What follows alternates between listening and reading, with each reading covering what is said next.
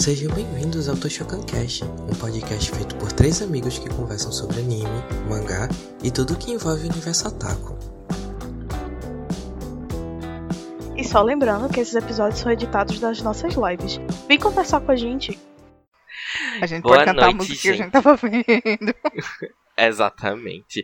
Boa noite, gente. Por indicações de um grande amigo nosso, a gente vai se apresentar toda vez, tá certo? Então, se você tá ouvindo isso na live e acha que a gente é doido, talvez. Talvez seja. É. Ninguém é normal É. de perto. Ninguém é normal de perto, Nem de longe também. É. principalmente. Respeitem as E- diferenças. Respeitem. Boa noite, gente. Eu sou o Nuke. Meu nome não é Nuke, mas me chame de Nuke, por favor. Tá certo? E eu tô aqui com as minhas amiguinhas Alexia. Oi. E eu tô com a minha amiguinha Kami. Oi. E nós somos o Toshokan Cast. Uhul. Oi? E a gente vai falar hoje de um tema muito interessante, que é as referências otaku na cultura pop. E aí você vai chegar pra mim e vai dizer assim: "Ah, Mainstream. é mainstream". Você vai dizer pra mim: "Nossa, Nuke, mas é, anime, mangá não é cultura pop?". É, mas aí a gente tá falando da cultura pop do lado de cá, né? Os filmes que não são filmes de anime, as séries que não são de anime e enfim. E aí a gente vai falar um pouquinho, discutir as referências que a gente conhece, o que é que a gente acha sobre, sobre todas essas coisas, enfim. Todo mundo que acompanha a gente já tá acostumado que a gente vai falando e é digressivo. Não, não se não estranhe se a gente começar a mudar de tópico do nada. Acontece. Normal. Isso aqui é só uma grande bagunça. Exatamente. E aí eu queria começar falando, né? Eu nem pensava em falar sobre Akira logo de início, mas aí já que a gente já tava puxando disso no tema passado, é bom falar de Akira, que eu acho que Akira, a cena da moto, né? A cena que ele dá. Eu não sei, eu não dirijo. A gente A chamar- rabiola da moto. a Ele dá um cavalo de pau com a moto. Cavalo É de um ca- pau. é um cavalo de pau. A cena, a, a icônica cena do cavalo de pau de Akira, eu acho que é um- uma das cenas de animes mais utilizadas como referência em cultura pop. Sim. Eu já vi essa cena em diversos filmes. Matrix, a Steven Universe, é, Hora da Aventura. É tipo. Quem quiser comentar mais filmes que tem a rabiola da moto. É, e é uma cena tão. A última, a última, Tecnicamente, a última sim. referência que teve dessa cena, eu acho que foi no próprio Eizouken. Eizouken tem uma, uma cena dessa com, a- Eizouken com, a- com a Namori, ela tá com a bicicleta e ela dá um cavalo de pau com a bicicleta exatamente igual. É tipo claramente uma referência, sabe? E é, é, e é Assim, engraçado. Eu acho que a cena, a cena é tão importante que hoje em dia não é mais uma referência, é um padrão, tá ligado? É tipo, se você tiver uma cena assim de uma motocicleta em alta velocidade ou algum meio de transporte bípede de duas rodas, você vai ter que fazer essa cena. E assim, já virou uma marca pra essa cena, é um padrão já. Não é mais uma referência, porque aquilo ali tomou uma proporção, né, enorme, que hoje em dia todo mundo faz. É interessante Exatamente. também que, tipo, é, o filme. tipo, quem for ver agora, como eu também vi muito depois de ter visto vários outros filmes hollywoodianos, tinha cenas no filme que eu fazia. Ok, eu já vi essa cena. Já, eu já vi referência sobre essa cena. Só que se você parar pra pensar, Akira foi o pioneiro dessa cena. Então ele, ele criou um, um estilo, sabe? Que, que de, de cyberpunk mesmo, que foi moldado por muitos filmes da cultura pop ocidental e que a gente nem imagina que foi ele que começou tudo isso. Pois é, e, e, por exemplo, é, para quem é, é do time gamer, Cyberpunk 2077 tem referências a Evangelion e a, e a Akira também, sabe? Eu não sabia. Então, pois é, então assim, esses animes é, da década de 80, inicinho de 90, eles beberam de muitas fontes que são fontes ocidentais, como Neuromancer, como é, é, Android sonha com ovelhas elétricas. Só que aí eles também servem como referência para a cultura audiovisual pop que tá bebendo dessas fontes. Então, tipo, é Matrix, o filme Matrix, ele é muito inspirado em Akira, ele é muito inspirado em Ghost in the Shell, né? E aí Akira hoje em dia, ele é esse, essa grande fonte de referência, essa cena da motocicleta, ela é tão referente que ela já virou normal. Sabe quando a gente discutiu há muito tempo atrás sobre a corrida do, da torrada dos animes, que é tipo você acordou Sim. atrasado com a torradinha na boca correndo? É quase como se, tipo, a cena da motocicleta tivesse virado a corrida da torrada. Muita gente não vai saber de onde veio, mas já sabe que essa cena ela é clássica. Uma das. Eu esqueci, qual é o nome daquelas policiais de Pokémon, Alexia? É... Não lembro, mas é, só tem um nome. Joyce? Não, um nome só. É, é. aquela. Não, não Joy, é enfermeira. enfermeira. Ah. Mas enfim, e praticamente em alguns animes de, to... animes de Toshokan, queria eu. alguns animes de Pokémon é, tem cenas, essas cenas de Akira, tá ligado? Dessas policiais. Então é, é muito divertido. E aí eu queria começar perguntando pra minha amiguinha Alexia, é o que é que tu acha da questão que muitas, muita coisa da cultura pop bebe de referência de, de animes e de mangás e muitas vezes esses animes, esses mangás, eles não recebem os créditos que, tipo, eles merecem. Eu gostaria de citar aqui que quando o filme de Ghost in the Shell saiu, né, com a atriz asiática Scarlett Johansson, ele foi chamado pela é, ele foi chamado pela, pelos jornais como o novo Matrix, sendo que Meu Matrix Deus. é, sendo que Matrix é inspirado em Ghost in the Shell, meu anjo. Né? Então a gente tem um é quase como se rolasse uma coisa de que tipo animes não podem servir de inspiração, né? Animes, é, animes são sempre uma mídia abaixo. E eu queria saber de tua. É tipo, esconde isso aí, esconde É, isso aí. esconde o rastro. E eu queria saber de tu, Alex, o que é que tu acha sobre isso? Por que é que tu acha que é assim? E por que é que tu acha que. Tô fazendo muitas perguntas, mas enfim. E por que é que tu acha que cultura pop bebe tanto de fonte de animes? Vamos lá. Anime é, é uma mídia muito mais é, experimental. Anime tende a se arriscar mais em algumas coisas. E assim, não só anime, mas eu até diria que o cinema asiático, de uma forma geral, se arrisca mais em algumas coisas. Mas anime, por ser uma, uma coisa né, mais barata do que um, um filme live action, ele se arrisca mais em fazer várias coisas, tipo ping-pong de animation, né? Um, Sim. mais coisa do Kaguya também foi um grande risco para Ghibli. Então, assim, eles têm tendência a fazer filmes mais experimentais, que aí quando uma coisa dá certo, é porque deu certo mesmo, tá ligado? E aí as pessoas que assistem, que pegam isso, tendem a replicar nos filmes live actions ocidentais, né?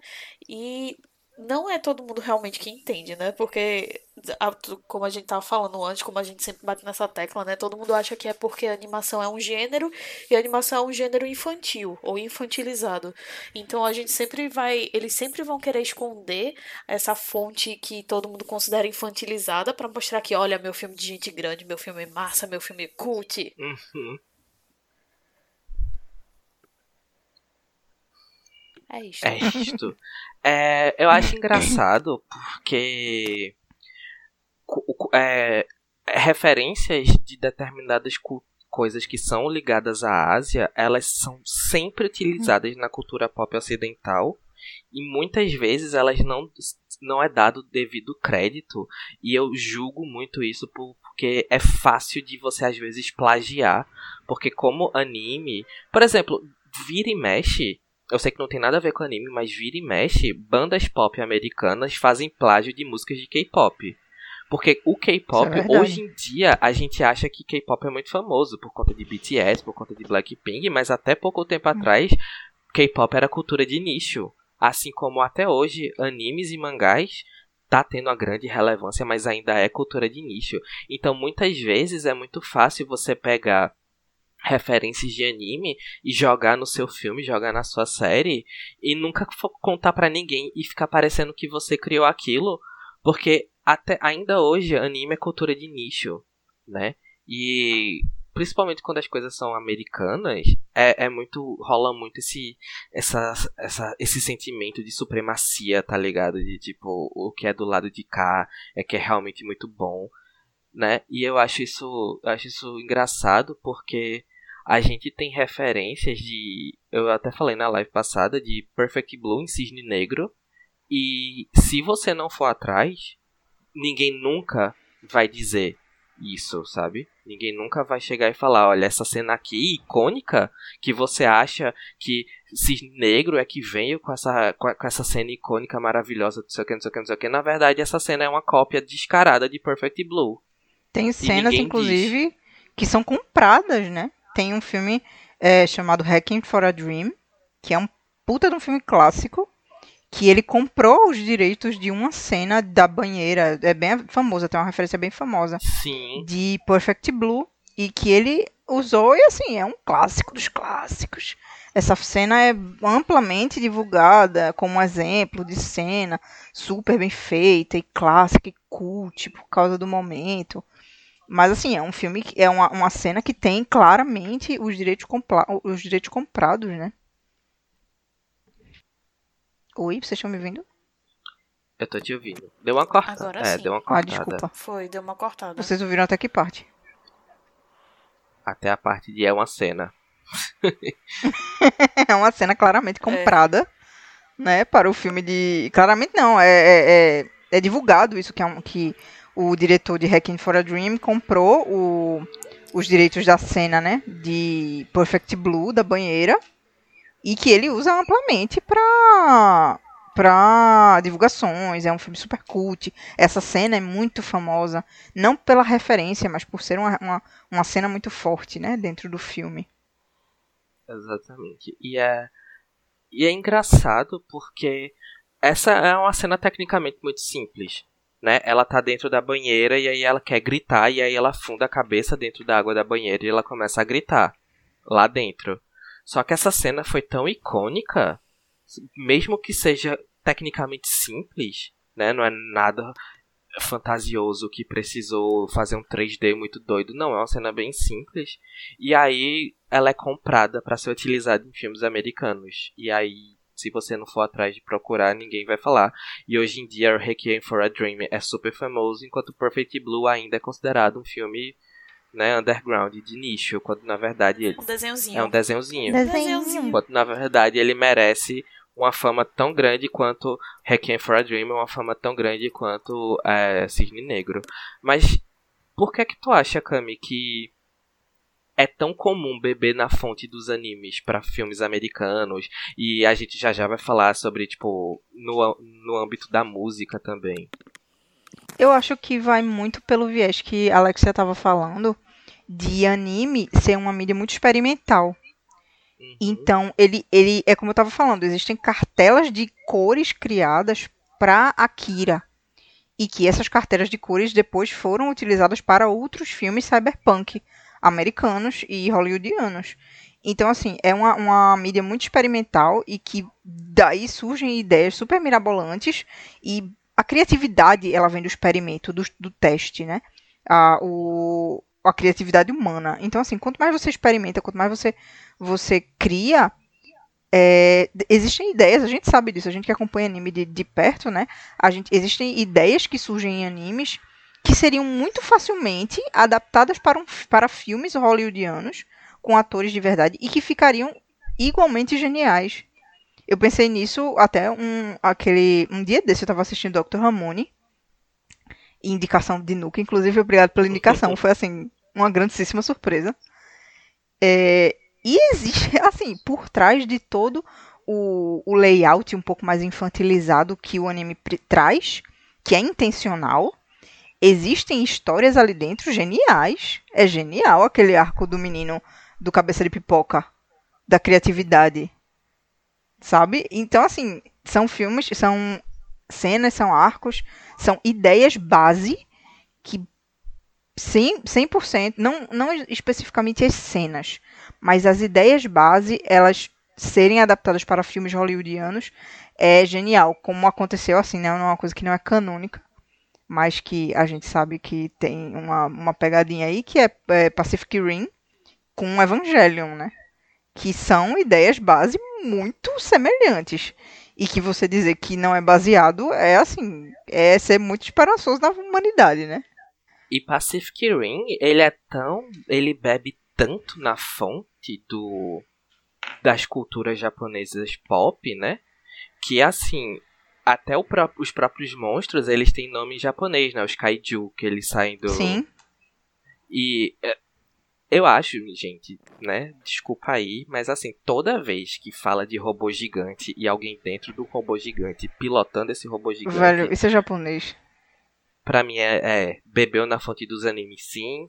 É Acho mecha, pô. você... É não mecha, tem pra onde correr, foi não, mal. é mecha. É Gundam, é Evangelion, não tem pra onde ir, não. Pois é. Pra mim, Guilherme Del Toro é otaku. Mas eu ele é acho que claramente ele é, otaku. vice. Eu E acho que vocês ele sabem é. da, da história do Pacific Rim quando ele tava filmando que aquela pirraiazinha, a atriz, né, que ela é japonesa, ela não sabia falar Del Toro. Aí ele permitiu que ela permitiu que ela chamasse ele de, Del, de Totoro. Totoro. Totoro-san. Totoro, que bonitinho, Totoro-san. É, aí depois virou várias artes fazendo o, o Guilherme Del Toro naquela icônico pôster de Totoro, sabe? Ai, amo. De Totoro. Oh, que legal. Ah. Pois é, mas é, E Piratas do Caribe é One Piece? Piratas do Hum, Caribe One Piece, Fica o será? questionamento. Será, sim? Não. Não, não é não, a gente tá Spoiler, brincando.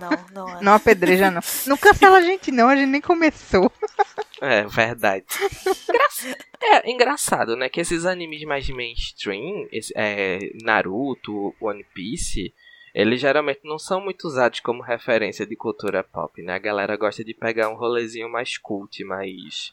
É experimental, né? É, gosta É de o pegar- underground, né? O underground é como o Animatrix. Animatrix é, né?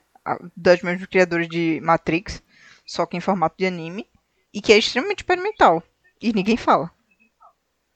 Pois é, e aí Alex até falou uma coisa interessante, que é até o mesmo o estilo da animação, ele é bastante experimental nos animes, e quando a gente vai ver a animação é, americana e tal, europeia nem tanto, a animação europeia tende a realmente dar uma experimentada também, mas a animação americana geralmente é mais difícil.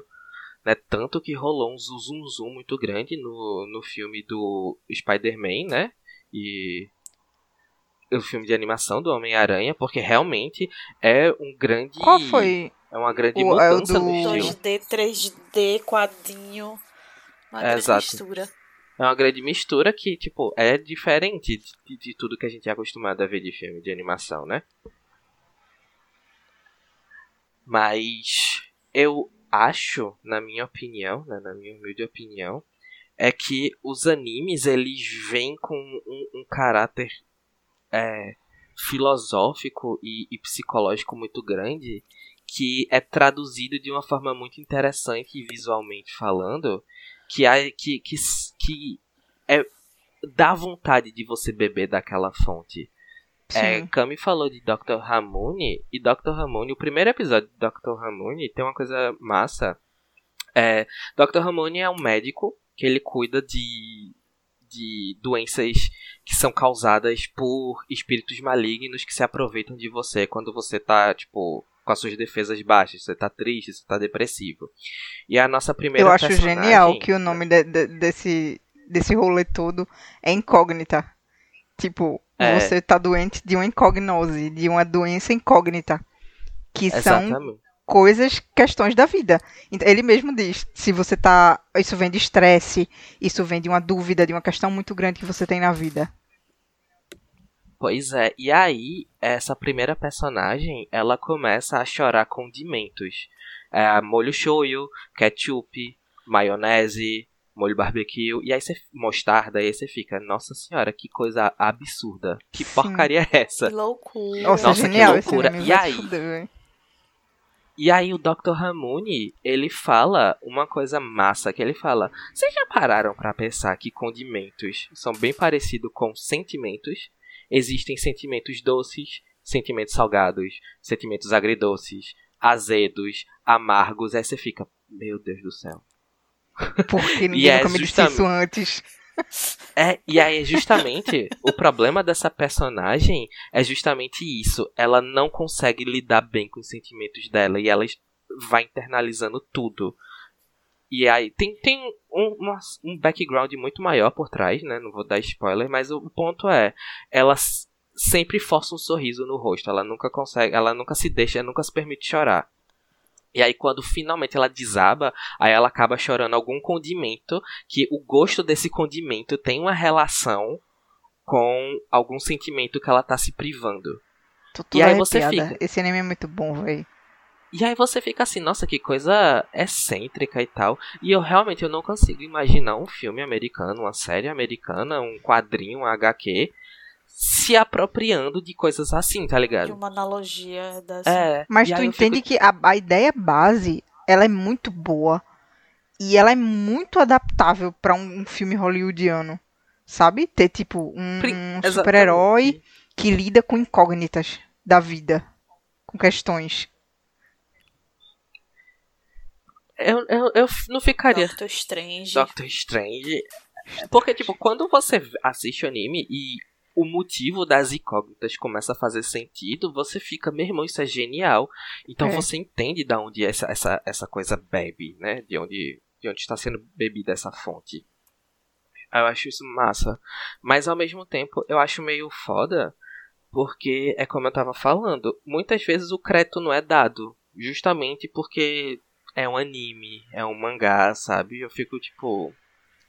Triste. Esconde, esconde, esconde. É, esconde. Esconde, eu não posso dizer. Apesar do que a Akira, né? ai, Já, já, já se tem um, um certo orgulho falar, né? Que é inspirado em Akira. Porque Akira ele transcendeu e virou esse grande monstro da cultura, Evangelion também e tal. Mas até mesmo referências a Sailor Moon, elas são mais escondidinhas. Tem, Em tem uns filmes que tem essa permissão, né? Tipo, eu acho que até É. Perfect Blue tem um pouco dessa permissão. É, Tokyo Godfathers também tem um pouco dessa permissão. Mas assim, passando disso não tem. São filmes que, assim, se o filme for extremamente cult, extremamente clássico, você pode. Mas se você pegar uma ideia de um anime. Nem, eu acho que nem Evangelho tem essa permissão direito. Sabe? Pois é. É, Se for Pokémon 2000, você pode. se for Pokémon, pois é. É porque Pokémon, né, ele já é, ele é, ele é do mundo todo, ele não tem muito cara de anime, né, ele tem cara de ser do mundo inteiro. É. Mas aí a gente em contrapartida, as animações, né, os desenhos animados, como eu falei, Steven Universe, como é, Hora da Aventura, eles não têm esse problema de admitir, de, de dizer, não, foi desse anime aqui que Sim. eu bebi essa fonte. Justamente porque, né, é quase como se, tipo, animação por animação, a gente, a gente se ajuda, a gente se auxilia. E eu acho engraçado porque a criadora de Steven Universe, Rebecca Sugar, ela é assumidamente otaku. E eu nunca na minha vida vi nada que tivesse referência a Utena. E Steven Universe tem referência a Utena. Há uma Tem cena referência a muito muitas coisas, velho. Exatamente, mas assim, referência de Evangelion, referência de Akira, você já, você já meio que já espera. Mas o Tena, bicho, o Tena pra mim é tipo sabe, eu fiquei assim, caramba, realmente você é otaka, otaka fedida. E não e não só Carteirinha de otário, é, Tommy. Tommy. E não só clube. referências a cenas. É, sempre tem um easter eggzinho. Então, um mangá de Sailor Moon ali escondido. Tem um jogo que o Steven tá jogando, que não é anime, mas tem um jogo que o Steven tá jogando que é claramente uma referência a Final Fantasy. Então, sempre Piece. tem, tipo. É, então, tipo assim, é muito. É muito rico essas referências, mas ao mesmo tempo fico um pouco triste saber que eles só têm orgulho de admitir que eles são ref- que fazem referências a anime porque eles também são animação, sabe? Eu fico. Pois é. Eu acho meio. Quando a gente fala de um filme live action, quando a gente fala de um Matrix da vida, tem que ficar escondendo, tem que ficar. Mas eu acho que. Matrix já não esconde tanto, porque as criadoras, elas são assumidamente otakus também, né? Elas, assim, claro que muitos anos depois, elas, depois de, da estreia de Matrix, elas deram uma, uma entrevista dizendo de onde, de, de qual foi a fonte que elas beberam. E acho que até de- depois de Animatrix elas falaram isso. E aí ficou muito Sim. claro de onde vêm as referências delas. Mas de fato, Pacific Rim nunca teve uma declaração de que é baseado em evangelho e que assim, desculpa galera, mas é. É sim. Tem muito filme por aí que tem essa. Você precisa, precisa sempre estar puxando, sabe? Por exemplo, a cena de Hacking for a Dream. Não existe um, olha, a gente se baseou, existiu um estudo, existiu uma, uma captação de referências para esse momento, para aquele que são mais importantes no filme. E, e Só um copiar e colar. é, É, é um copiar e colar. E que se ninguém perguntar, se ninguém questionar, essa, essa referência, essa. Tudo bem que foi comprada a, o direito da imagem. Mas, poxa, sabe, você bebeu de algum lugar, a ideia não foi sua. A ideia não é original sua. Então, assim, se tá fazendo tanto sucesso, assume, sabe? Que não é teu, que diz, tipo, não, pô, muito legal, é massa essa cena, a gente criou com tal e tal tecnologia, mas foi baseada a partir de uma cena de Perfect Blue, ou de Tokyo Godfather, seja de Metrópole, seja do que for, sabe? Astro Boy é outro filme que tem várias referências por aí e jamais é citado em momento nenhum. E o que me incomoda é que não existe uma liberdade criativa.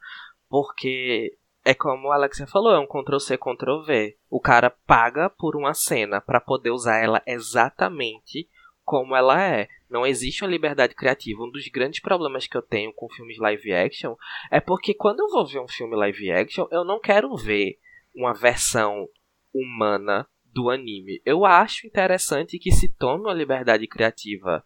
Sabe, eu não quero ver dois atores parecendo que são dois cosplayers. Pode, eu, eu não me incomodaria de se fizesse algum tipo de alteração nas roupas, de alteração no cabelo, alguma coisa do gênero, pra que tipo parecesse que é um filme, sabe? E não MC Marra fazendo o videoclipe dele com os cosplayers no meio de um parque. MC Marra, você é meu ídolo. Porque, por exemplo, o live action de WC no beat. o live action de é, o live action de Fullmetal Alchemist, o cara claramente é tipo assim, é a peruca mais piruquesca que eu já vi em toda a minha vida. É do personagem que tá fazendo. Eu acho que não precisava disso, sabe? Sei lá, velho, vocês trabalham com arte, tomem uma liberdade criativa. Olha, mas exemplo, também não em- tome uma liberdade criativa feito Death Note, não, por favor. Não, mas veja só. O não foi uma liberdade criativa. Foi um para mim aquilo ali foi um completo desrespeito. Porque ele não, eles É uma tomaram a liber... Eles tomaram a liberdade criativa visual, que eu achei interessante, principalmente Sim. porque foi um filme de baixa renda, então, por exemplo, eles não tinham dinheiro suficiente para fazer o Ryuku aparecer em todas as cenas. Então, você só ouvia a voz dele distante, ou então uma sombra meio distorcida na parede, e eu achei uma liberdade criativa massa e inteligente pro orçamento que eles tinham. Né? E eles não fizeram parecer que é tipo um um personagem branco, mas que é um personagem branco asiático, como Scarlett Johansson em Ghost in the Shell. Só que o que Mas me- assim, é claramente pra ser americano É. no cenário americano. Exatamente. é, o eu filme acho é bem aquele interessante. filme de colegialzinho, colégio e problemas de bullying e bem Mean Girls, bem Mean Girls. Exatamente. Agora, o que é que me incomoda nesse filme, né? O fato de que você não pode tomar liberdade criativa quando você tá falando da personalidade dos personagens. Porque se você tá fazendo live action, não me importa a se, se, o, se o, o Light vai estar vestindo uniforme escolar ou não. Mas a personalidade dele tem que estar inserida ali. E o que aconteceu foi uma total disruptura do personagem. Aquilo ali não era um Light nunca no universo. Aquilo foi, foi bizarro, velho. E eu nem Nossa, falo esse da cena dele minha vida. É, eu nem falo tanto da cena dele gritando, que é ridícula por si só. Eu vi com quem? Eu acho que eu vi com a Alex esse filme. A gente teve uma crise de Foi riso. comigo. A gente teve uma crise de riso. A gente precisou pausar o filme pra ir. Mas tipo, assim, velho, eu nem nunca digo tanto essa cena. Mas a cena em que o, o, o, o Light fala pra, pra doida lá que era supostamente pra ser a Misa, ele fala, ah, pô, por que, que tu não fica aqui em casa? A gente faz uma pipoquinha, transa um pouquinho e escreve os nomes no Death Note. Tipo, É. isso nunca sairia da boca do Light, tá ligado? Mas enfim. É o light mais burro que eu já vi na minha vida. Pois é, né? né? Dona Netflix, você, você só faz É, não. merda. Deu ruim, deu ruim, deu ruim. Você sempre. É, você sempre erra. Mas quando eu falei sobre liberdade criativa, é porque, por exemplo, a cena de Akira, né, da motocicleta de Akira, que foi adaptada pra Steven Universe, é, não é uma motocicleta ou uma bicicleta. É aquele leão rosa gigante que tem Steven Universe. É. Então eu acho isso. O leão. É, Sim, eu acho isso muito legal. interessante. Porque ela pegou a referência, é claramente uma referência porque a cena é idêntica, mas ela utilizou características que estão ali dentro. Então é uma liberdade criativa massa. e ainda respeitosa com a arte de que você bebe na fonte.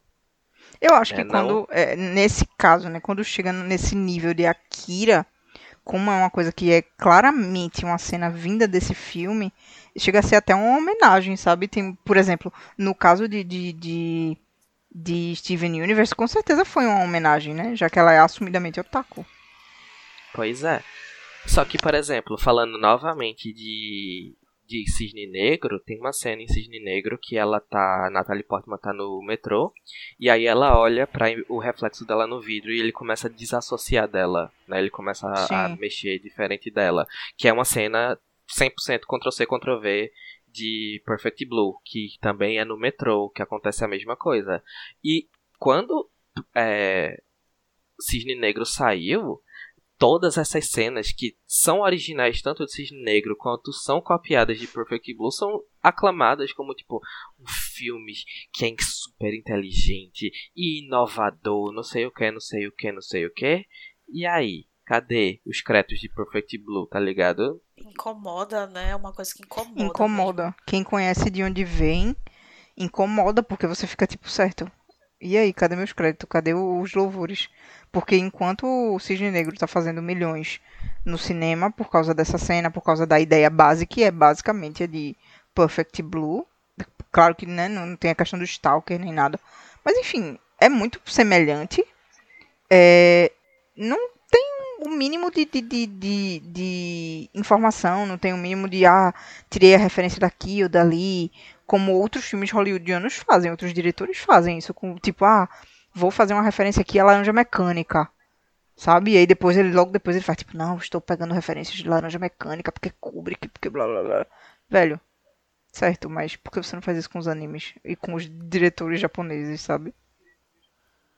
Pois é, e, ta- Pois é. e é um rolê tão complicado esse que às vezes o anime ele é resumido única e exclusivamente pela própria obra, né? A gente fala de Kubrick, a gente fala de Xav- Xavier Dolan, a gente fala de diretores e, né, e o que eles produzem enquanto suas obras, enquanto muitas vezes os diretores de animes não são nem citados, né? A gente tende a, a escantear esses diretores. Glorificar É. os diretores americanos. Agora, Pois vocês, é. acham, vocês acham aí que isso é vem muito da, da questão do, do Oscar também não valorizar isso?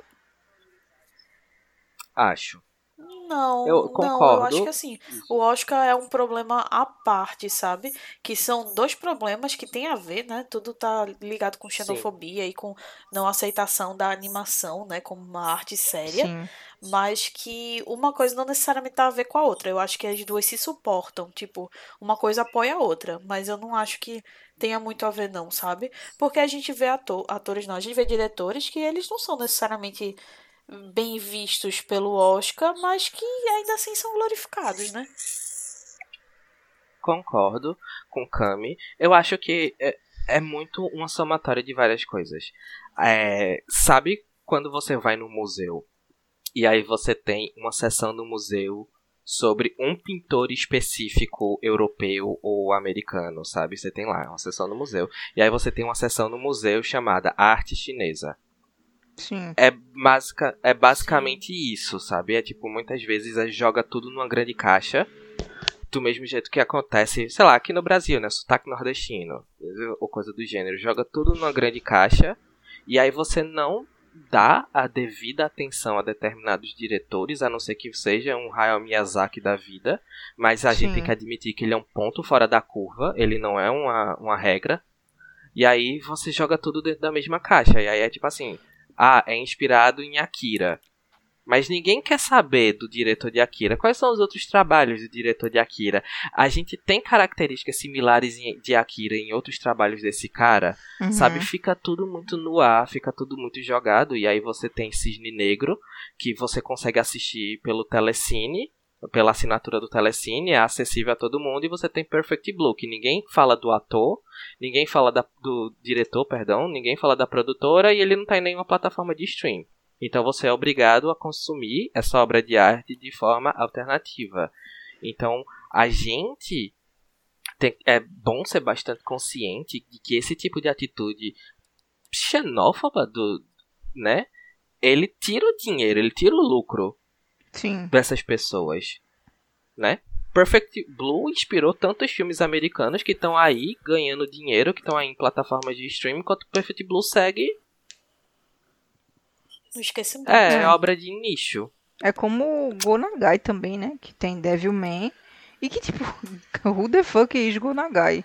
Para Hollywood. Pois é. Sempre que. Só que. que um inúmeros filmes de, de- de- Sempre que tem um filme de, de, de, de demônios, de, de qualquer coisa mais sombria, mais obscura, tem dedo de Gonagai.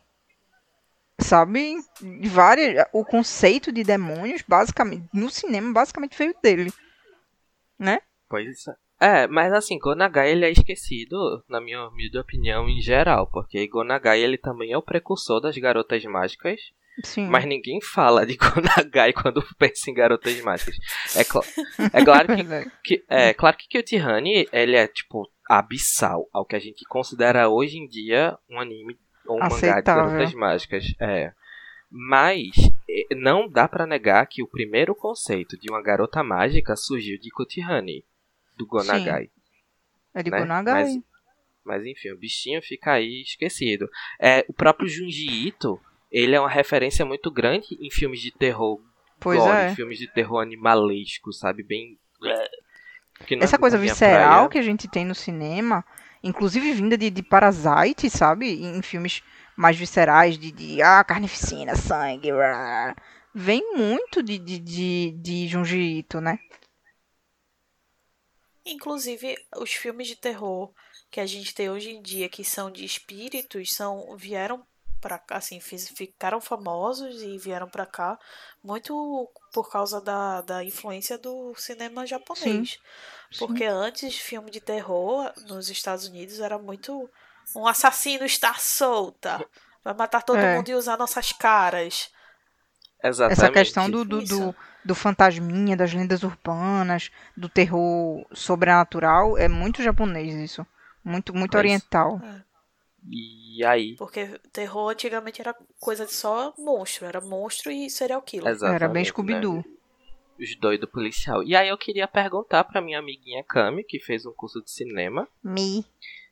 se tu acha que dentro da própria academia, né, dentro da própria área acadêmica, é gerado esse esse essa cultura de esquecimento e de apagamento das referências otaku, né, ou então das referências do pessoal da Ásia em geral. Porque, por exemplo, meu namorado é formado em cinema também. E assim, eles param pra estudar Kubrick, eles param pra estudar determinados movimentos artísticos, determinados Sim. movimentos europeus, determinados movimentos americanos e cinema asiático.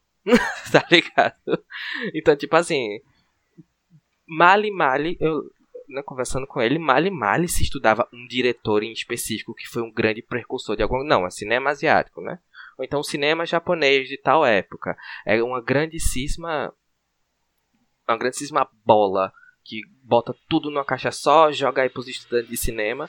E aí, é, tanto é que muitas vezes a gente tava assistindo filmes e eu é quem falava, "Ah, isso aqui é uma referência a anime. E aí ele falava, ah, é, eu não sabia. Por quê? Porque na própria faculdade de cinema isso não é tão disseminado. Não é. Né? A própria animação, ela é bem subjugada, né? Não é uma, uma, uma, uma questão muito falada. É uma coisa tipo, ah, se você quiser estudar sobre isso, você faz um trabalho sobre isso, mas não é incentivado, não existe uma cadeira sobre animação. E ainda mais para falar sobre animação japonesa. Eu acho que existe muito na questão do, do meio acadêmico, da, da academia, da- do Oscar, existe muito um- uma questão de ego. Existe muita questão, muito isso, de tipo, ah, eu sou o melhor diretor, e os diretores são intocáveis, e são maravilhosos, e Steven Spielberg, e Kubrick, enfim. Existe muito ego, e eles não dão o braço a torcer se eles têm nenhum tipo de referência, a não ser que eles sejam uma pessoa extremamente desconstruída, como são as duas eh, criadoras de Matrix. Mas existe muito essa questão de, de, de não querer falar herói, sabe? Eles não, não falam de, de referências. Mas como os filmes hollywoodianos, eles são muito mais fáceis de serem assimilados aqui no Ocidente, normalmente existem questionamentos. E quando o, o, o- a referência é muito forte a filmes hollywoodianos, a filmes americanos, filmes ocidentais, normalmente eles, eles costumam falar. Mas como animes e mangás são uma mídia, como a gente fala aqui, de nicho, que não é uma coisa que todo mundo vai atrás ou procura saber, tipo, ah, meu Deus, a cena de Hacking for a Dream, de, da banheira, é uma baita de uma cena maravilhosa, mas ninguém vai procurar saber de onde é, sabe? Ninguém vai procurar saber porque não é um filme difundido. Perfect Blue não passou no cinema. Hacking for a Dream passou, né? Então, assim, existe muito essa questão do, do, do de não, eles não abrem muito essas, essas de onde, de que fonte eles bebem, sabe? A não ser que seja uma coisa muito escancarada e que eles sejam muito questionados sobre isso. Pois é. E eu acho interessante atitudes como, por exemplo, de Guilherme Del Toro. Não em Pacific Rim, né? Mas atitudes de Guilherme Del Toro É. que muitas vezes ele mostra o processo criativo dele. Como foi com o caso de A Forma na Água, que ele mostrou que a criação daquele monstro vem de lendas brasileiras. Então ele expôs. O que até é bom pra gente, porque eu não conhecia muita dessas lendas, né? Então isso ajuda a gente a, a perceber o quão rica é a nossa própria cultura. Né? Mas infelizmente essa não é uma atitude de todos os diretores. Ele é o Boto, É, triste. o Boto cor-de-rosa. É um monstro da cultura tupi, nem é muito boto cor-de-rosa, é um monstro da cultura tupi. Que é tipo. Ah, ele é um, ele, aquele ele é tipo, ele existe? Eu Ele achei que era existe. tipo um- uma ideia assim, SPTO. Não, ele existe. E aquele filme, O Monstro do Lago, aquele filme da década de 60 super famoso, bebeu dessa mesma fonte. Só que também, só que Chocada. nunca abriu a boca pra dizer que era da lenda brasileira, né? Enfim, estamos de olho, não passarão. Não passaram. E aí eu quero perguntar uma coisa pra vocês. Vocês estão afim de falar sobre o cromática? Quem? Rapaz, que assunto delicado agora. Vocês querem falar? Calma, o que é Vocês- cromática? O álbum da Lady Gaga. Ah, Ah, meu vocês estão a Deus. fim de falar de modo turbo? Meu Deus, cromática, certo. Entendi. Enfim, Por a gente pode Eu falar do Pablo estou- Vittar também, né? A gente pode falar Pablo Vittar, mas assim, Pablo Vittar promete entrega. Porque Pablo Vittar disse que ia ser inspirado em Sakura Card Captors, a roupinha dele, né, em modo turbo, e a gente viu que foi inspirado em Sakura Card Captors. A roupa em si nem tanto, mas o báculo que ele tá usando é exatamente o mesmo báculo É, do Clear Card, né? Lady Gaga não, ela Sim. passou anos no Twitter prometendo um álbum que seria inspirado em Bayonetta, o videogame, que seria inspirado em Vocaloid, que teria inspiração de anime, que teria inspiração da Baixa da Égua, e eu Moon. recebi nada. Eu não recebi nada. Eu recebi absolutamente nada. Lady Gaga, você me prometeu. Eu recebi, acho que um Power Ranger meio esquisito. Exatamente. Só que aí é onde vem o que me irrita. Eu assisti é, Stupid Love, o videoclipe, e eu conseguia ver nitidamente referências a Tokusatsu. Quando eu assisti. é, quando eu assisti Rain on Me, você via muitas referências a várias coisas juntas. Tinha uma referência mísera, assim, 30, se- 15 segundos de baioneta. Tinha muita referência a Mortal Kombat, certo? E aí você fica tipo. Massa, e aí o que é que você vê no Twitter? Lady Gaga icônica, Lady Gaga inovadora, Lady. Cês- é sério isso? Isso já É vem há, tipo, anos com a gente. Tipo, a gente já, já pegou a cultura. Agora sim, é pau porque é a, a as pessoas que, que, que assistem, que curtem Lady Gaga, são pessoas que, tipo, o nerd hoje, ele é uma coisa bem cool, né? Tipo, é legal você ser nerd, é legal você entender as referências nerd. Então, tipo, velho, todo alguém ia reparar, tá ligado? Alguém, alguém, muitas pessoas iam reparar. E assim, é feio ela ficar na, na- se escondendo isso. Eu não digo nem que ela esconde. É mais aquela coisa do tipo, não, galera, não fui eu que inventei nada disso, não. Estão aqui, sabe, mostrar É. um PowerPoint com as referências dela. Não, é tipo. Tanto é que quando ela lançou 911, que não é inspirado em anime, mas assim, todo mundo sabe de onde vem aquela referência, porque já foi quebrado diversas vezes, que é vindo a referência do filme soviético A Cor da Romã. Só que assim, todo mundo fica, ai, Lady Gaga conceito, o conceito de Lady Gaga. Gente, para com isso. Não é o conceito É. de Lady Gaga. Não Ela é o pegou o filme. É, ela pegou o filme e ela quebrou o filme dentro da estética dela. entre aspas, porque ainda tá gritando a estética do filme, quebrou aquele filme dentro de um videoclipe. Não tem nada do conceito de Lady Gaga, sabe? Para. Shhh, coisa feia. É, o, o, Cromática foi uma grande decepção, ainda mais com os videoclipes, né? Porque quando a gente pensa em Lady Gaga, principalmente quando você fala de pop, né? Porque ela tava um tempo um pouco menos pop, né? Um pouco mais calma. Mas quando a gente pensa em Lady Gaga e pop, a gente já imagina aquelas super produções de videoclipe. Eu já imagino um Alejandro, sabe? Da Sim. vida. E o que eu recebi com Cromática foi muito inferior a Lady Gaga clássico. Não tô dizendo nem pelas questões das referências estranhas, não sei nem como é que eu descrevo isso, esse tipo de referência. Mas assim, mais pela questão de produção mesmo. Eu vi uma coisa meio estranha, meio tipo barata. E eu nunca tinha visto isso com Lady Gaga, sabe? Eu fiquei Não é pela estética triste. meio tokusatsu que ela queria, não. É, só que, tipo assim, foi um tokusatsu feio. É, né? Stupid Love foi melhor, verdade. muito barato. Stupid Love foi muito baratão. Foi muito baratão. Até a própria fantasia, né? As roupas e tal. E uma coisa que me incomoda é que, assim, eu acho que para os fãs de Lady Gaga que não tem um background otaku, talvez não tenha sido muita decepção. Mas para quem tava inspirando, esperando um álbum inspirado em todas essas referências que eu dei, eu fiquei muito chocado. Eu juro a vocês que eu estava esperando Lady Gaga feat Hatsune Miku e eu não recebi. Tô- expectativas foram criadas. Altas expectativas. Porque inclusive foi, foi até um teaser dela, né? Foi uma coisa meio Hatsune Miku. E aí todo mundo ficou tipo, meu Deus, vai ter um negócio vocal de Hatsune Miku. Todo mundo ficou assim, meio, meio esperando, meio doido. E não teve nada, pô. Não o teve. teaser dela foi um negócio bem vocaloide, que, eu, que foi até tu que mandou pra gente. Sim. Foi tudo. Que tu Uhum, falou, meu sim. Deus, isso é vocaloide, não sei o que, não sei o que lá. E a gente ficou, tipo, muito empolgada, sei lá, dois anos atrás. E aí eu nem tinha associado, tá ligado? Cromática com isso, esse teaser que, que né, teve. Teve, enfim, triste. E Eu aí acho a que se perdeu um pouco o conceito, né? Nesse tempo. É, e eu, eu não sei se foi que se perdeu o conceito ou se foi uma escolha artística de não ir muito a fundo É. nessa estética otaku, justamente para não gerar conflitos. Porque recentemente eu conheci uma cantora chamada Ashniko, que ela fez um clipe feat Hatsune Miku, com Dona Muito Hatsune bom, Miku, inclusive. proprietária proprietária da indústria fonográfica mundial, Hatsune Miku, certo, minha deusa. Que, tipo, o clipe, pra quem é da, dessa época, que tinha aquelas animações de Vocaloid super esquisitonas, que o Sim. cabelo passava por dentro da cara e tal, o clipe foi exatamente isso. E é ele muito não interessante esse teve- clipe, porque é muito estética vocaloide. E ele não teve vergonha de entregar essa estética. E aí, quando você vai ler os comentários, é justamente os otaku velho explicando pra galera que tá dando hate de onde vem essas referências. Só que assim, pra mim, isso pra mim isso é foda. Porque você não tem vergonha de você falar assim, não, essa é a referência que eu quero, eu vou entregar essa. E se a galera achar estranha, se a galera não gostar, minha gente, procura no tu. Google.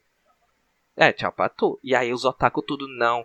Você, você tem que entender não sei o que, não sei o que, não sei o que. Porque, enfim, gente, voca- o, fa- o fandom de Vocaloid é um fandom muito engajado também, né?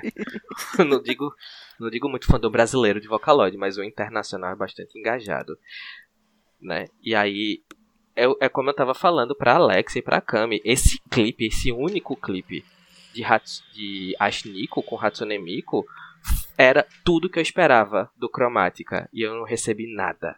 Eu, Lady Gaga, você me prometeu. Cumpra suas promessas. Mas de fato, teve um zuzuzu muito grande na internet, porque ela fez referências, mas foi uma coisa meio porca, meio pobre, meio. ela- Deu pra sentir que ela queria muitas referências, mas não entregou por motivos de não sei se eu serei cancelada por ser otaku. Sabe? Tipo, nerdona. É, só que, tipo, por exemplo, Lady Gaga no Twitter dela, ela ficava: Estou jogando baioneta.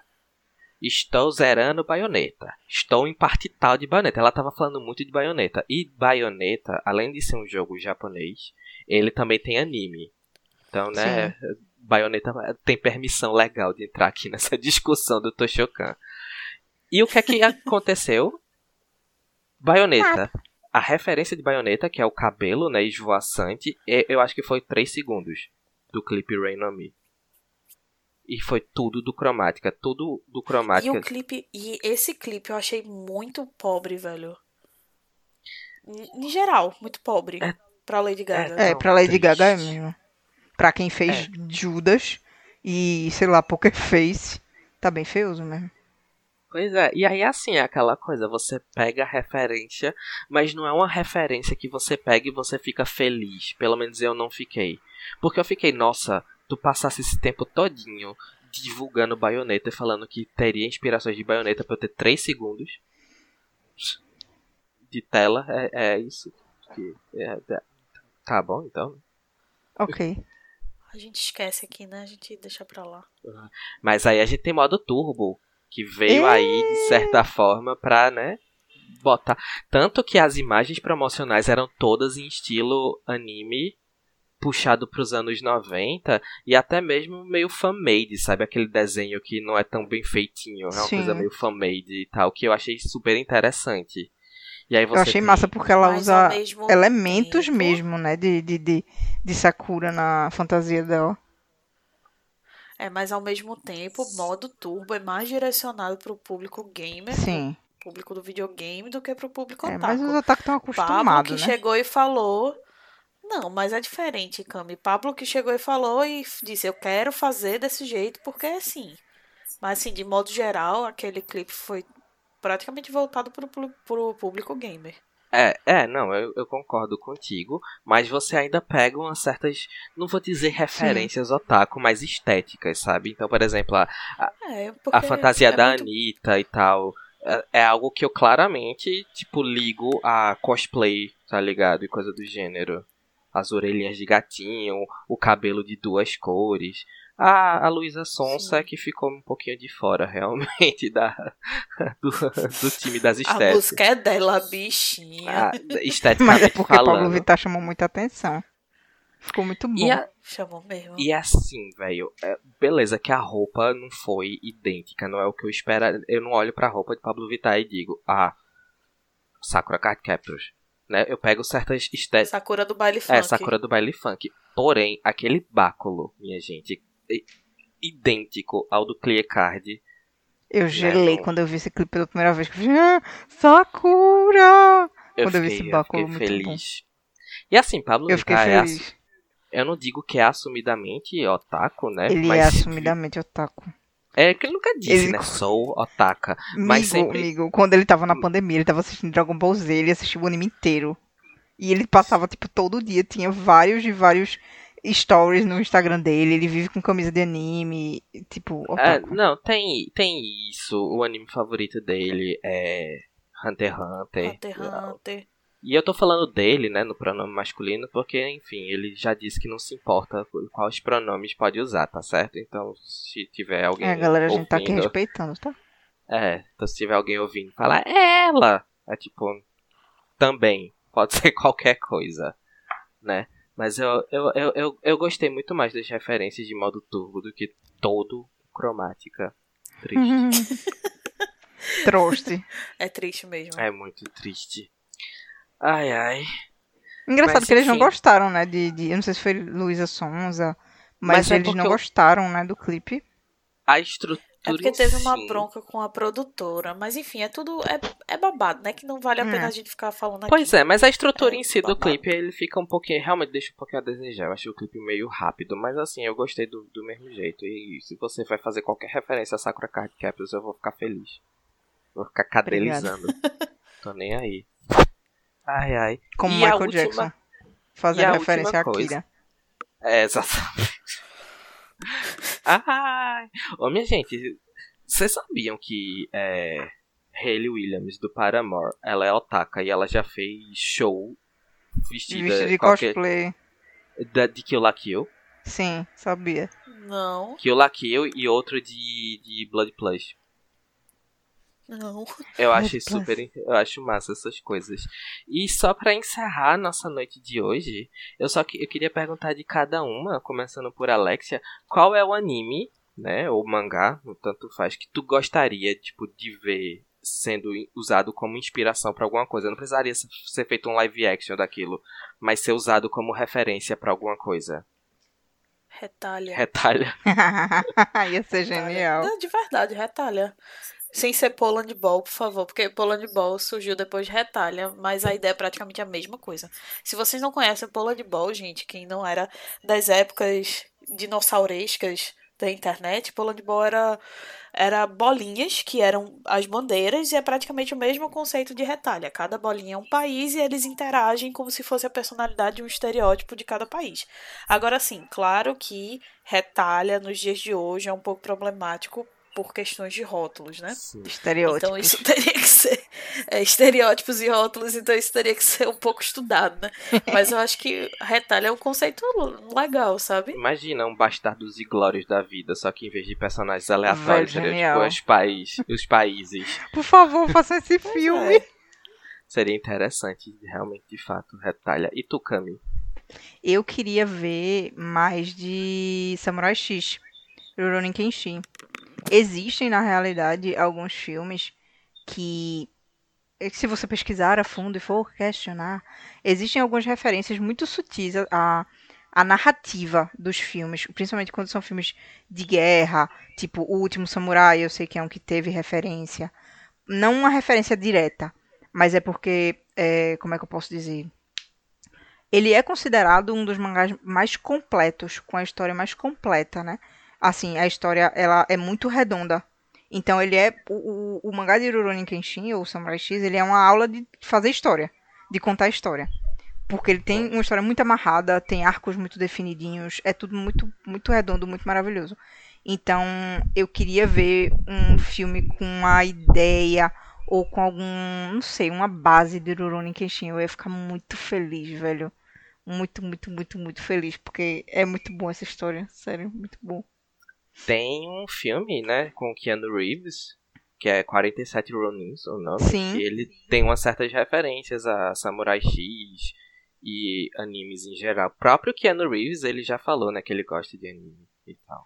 Keanu Reeves, inclusive, estava negociando um live action de Cowboy Bebop com a Netflix. Não sei em que pé está essa Não sei que negociação.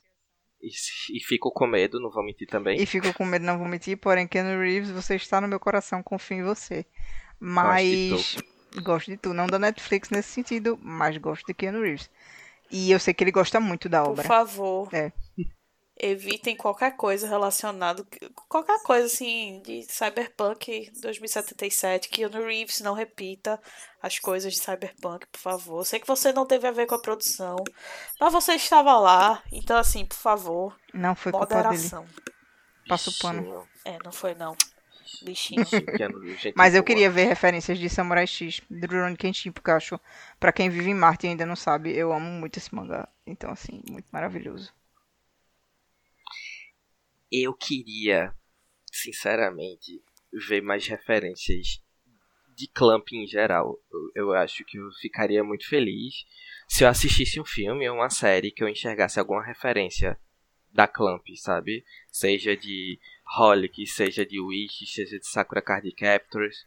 Eu acho que eu, fico, eu gostaria de ver referências da Clamp. Eu acho que eu acharia massa ver algum filme que, tipo, não é um live action de Holic, até porque existe uma série, um dorama, live action de Holic. Não vejam. Por favor, não veja. Não Por favor, vejam, não é vejam. péssimo. Não faz bem à saúde. Mas eu acho que eu, fica, eu, eu gostaria de ver um filme assim que tipo, bebesse da fonte Holic, sabe? Até porque é uma fonte muito rica. Sim, muito isso é verdade. esteticamente bonita. Eu, eu, eu quero. Eu não sei. Eu Sabe- acho que é porque, sabe- como tudo que eu gosto.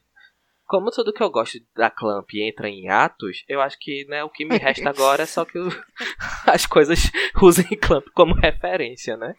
tipo, por favor, uma gota de misericórdia. Pois. Minha gente, vocês já imaginaram um, um anime, não, um anime não, né? Uma série, um filme de garotas mágicas que não seja Clube das Wings da Netflix? É o que, menina? Entendi não, Não, tua pergunta. Não, pô, fazer uma série de garotas mágicas, mas assim, Sem ser Ah, mais entendi. puxado pra estilo Madoka. Nossa, genial. Um filme, ou um filme ou, um- ou uma série e que não seja Clube das Wings ou Fate Wings, sei lá o que. Eu Que é acho, péssimo. eu acho que seria massa. Eu acho que é Seria. Estados Unidos, enfim. Quem tiver do lado de lá, que não seja a Ásia, invistam mais em Que garotas. não seja quem fez do Clube das Wings. Exatamente, invistam em garotas mágicas, que é bom, viu? Dá bom, dá certo. Sim, dá Japão bom, dá tá certo. lucrando aí, ó, há anos. Há anos. tá certo. É, vocês têm mais alguma coisa a acrescentar ao tema de hoje? Não, acho que Assistam Pokémon 2000. assistam o Rurouni Kenshin. É muito bom. Se você quer fazer uma redação perfeita, assista muitas vezes o Rurouni Kenshin. Não, assista não. Assista Às sim. vezes fica chato. É muito bom. Eu acho, eu acho, né, minha, a última coisa que eu tenho a acrescentar hoje é que é interessante a gente começar a assistir as coisas do lado de lá, né, com um certo olhar mais crítico. Quando você começa a olhar com um olhar mais crítico, você começa a perceber tantas referências, não referências gráficas, gritantes como de Akira, mas às vezes até o storytelling, até a forma de conversar, a forma de produzir, começa a você percebe que tem muita coisa inspirada, né, no em animes, em mangás, e é interessante ver, né, como a gente tem tanta vergonha às vezes de assumir que é otaku e tá aí a galera se inspirando Pois nessas é. mídias e mídias riquíssimas e que não, gente, não, não tenham vergonha não, viu? Até Steven Spielberg. Steven Spielberg, di- ele diz, assim, abertamente, numa entrevista, que. Eu não me lembro pra quem, na realidade, a entrevista, posso até dar uma olhada verificada depois. A gente faz um post no Instagram ou qualquer coisa do gênero. Que a cena de perseguição de carro melhor da cinegrafia mundial, na, pra ele, é a cena de perseguição de Castelo Cagliostro. Que é um filme do estúdio Ghibli. Então, eu acho assim, que Castelo Cagliostro ele também é usado como inspiração pra muita Sim, coisa. muita coisa. Castelo Cagliostro é genial e, e- e cenas. É incrível você perceber com- quando você vê o filme, você reconhecer cenas e entender que ele foi o pioneiro daquelas cenas. Ângulos, ele tem ângulos de, de filmes, de, de cenas que foram pioneiras nesse filme. Tem cenários que foram pioneiros nesse filme. Então, assim, é muito importante. Eu acho que é como tu estava falando. É, é, é, como é que eu posso dizer? A- você entende a referência com mais facilidade com experiência. Né? Experiência de, de, de assistir mesmo. Então, assim, quanto mais vocês assistirem, quanto mais vocês apostarem na mídia, anime mesmo, ou até em mangás, mais vocês vão se aprofundar e entender referências na, no sentido hollywoodiano, da, falando né, do, do cinema hollywoodiano. Então, continua vendo. É, é por isso que eu, que eu insisto tanto. Assiste esses clássicos. É, vê Tengen para o Guren Lagann, vê Akira. Porque as referências a gente pega quando a gente assiste. Quando a gente vê aquilo, né? Exatamente. Então, assim, é importante a gente ver esses clássicos, porque a gente não se deixa. Quando a gente olha, a gente capta. E quando a gente capta, a gente consegue apontar e questionar. E a partir do momento que a gente questiona, o outro lado responde. E quando ele responde, a gente entende que aquilo tem importância. Então, assim, é importante é, hoje que Steven Spielberg diga abertamente que Castelo Cagliostro é um filme muito bem feito e que tem a melhor cena de, de perseguição de carros que ele já viu. É importante que Guilherme Del Toro diga que ele tem inspiração em Evangelion. É importante que as pessoas que criaram é, Matrix ou Ghost in Shell com Scarlett Johansson digam que eles têm referências a- a- de animes e de mangás. Porque a nossa cultura, é, é a cultura do- dos animes de mangás, essa cultura que a gente, otaku que a gente gosta tanto, ela é muito precursora em muitas coisas. É como a Alexia falou durante a live. É uma mídia extremamente experimental e gera ideias muito aproveitáveis para Hollywood. Então, assim, é comum a gente ver isso acontecer de ter um anime base, um anime mais antigo, um clássico, que um mais cult, que você vê a ideia base sendo transportável para, sei lá, um, um personagem de um filme americano que tem o mesmo ideal que aquele personagem. E assim, são coisas pequenas, mas que você, se você ligar, fizer a hierarquia da coisa, você entende que o precursor foi o anime, foi o, foi o mangá. Sabe? Então, essas coisas a gente tem que ter experiência para poder pegar.